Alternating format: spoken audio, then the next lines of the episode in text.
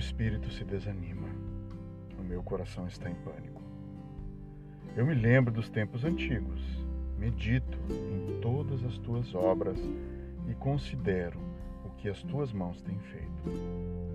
Salmo 143, versículos 4 e 5. Olá, gente amada, tudo bem?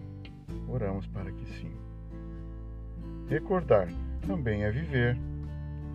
Esse é o título da nossa mensagem de hoje. Precisamos exercitar a nossa memória, pois algumas vezes é o que nos resta diante das adversidades. Quando a hora ruim se apresenta e a esperança começa a falhar.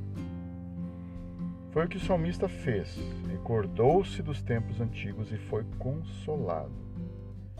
Através dessas memórias, somos consolados pelos tempos e feitos passados.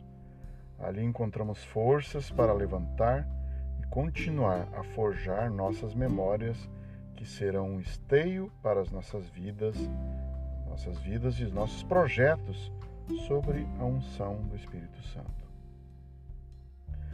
Sempre que o assunto memórias dos feitos do Senhor é evocado, lembro do pastor Pascoal Piragini, que em meu tempo de seminário nos desafiava a manter uma agenda de oração com o objetivo de anotar e, em especial, recordar.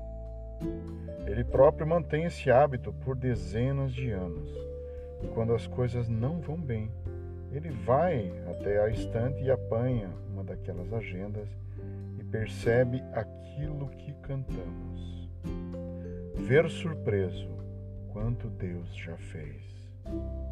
Queridos, vamos exercitar nossas memórias. Se você pode, mantenha essa agenda e depois de algum tempo a consulte para você ver. É de fato tremendo ver os cuidados do Senhor que nossa distração nos faz esquecer. Vamos lá? Essa é mais uma mensagem com amor ao seu coração, em nome de Jesus.